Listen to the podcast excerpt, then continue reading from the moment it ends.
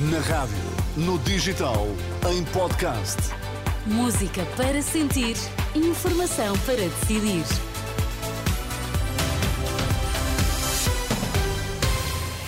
O essencial da informação em 3 minutos na Renascença. Primeiro, os destaques a esta hora. Proteção Civil dos Açores recomenda prudência depois do sismo de hoje ter causado uma derrocada numa estrada. Governo vai estudar objeções do Presidente à procriação medicamente assistida. As objeções do Presidente da República à regulamentação da procriação medicamente assistida vão ser estudadas, assim como a possibilidade de reapresentar o diploma nesta legislatura, disse hoje o Ministro da Saúde. À margem da inauguração da urgência de pediatria do Hospital de São João, no Porto, Manuel Pizarro lembrou que este é um tema de enorme complexidade, porque se trata de reconhecer um direito à maternidade de substituição, mas que envolve questões jurídicas e constitucionais que são difíceis.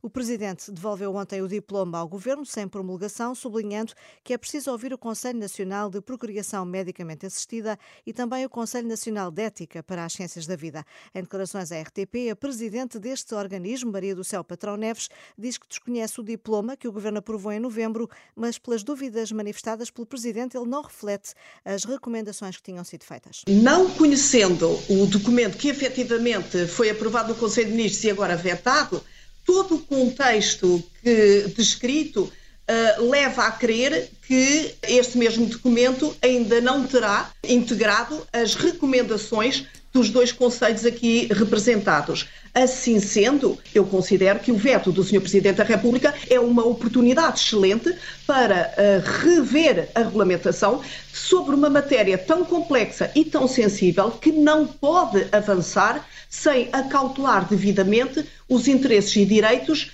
de todos os envolvidos, nomeadamente as crianças a nascer, a gestante de substituição e, e os pais. pais biológicos.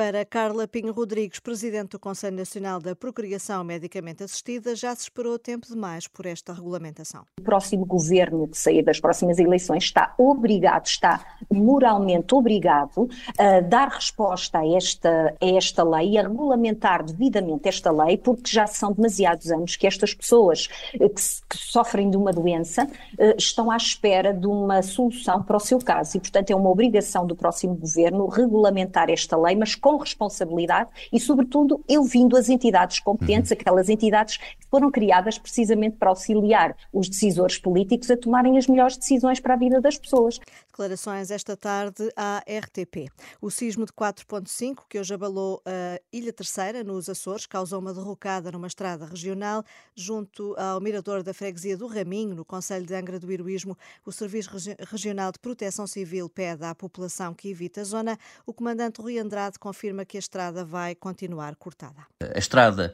está uh, neste momento já uh, desobstruída, no entanto, considerando a instabilidade da encosta uh, do talude adjacente, a estrada deverá manter-se encerrada à circulação nos próximos dias. O sismo ocorreu por volta das 7 da manhã, hora local, não causou vítimas nem outros danos, para além desta derrocada na estrada, nesta estrada regional.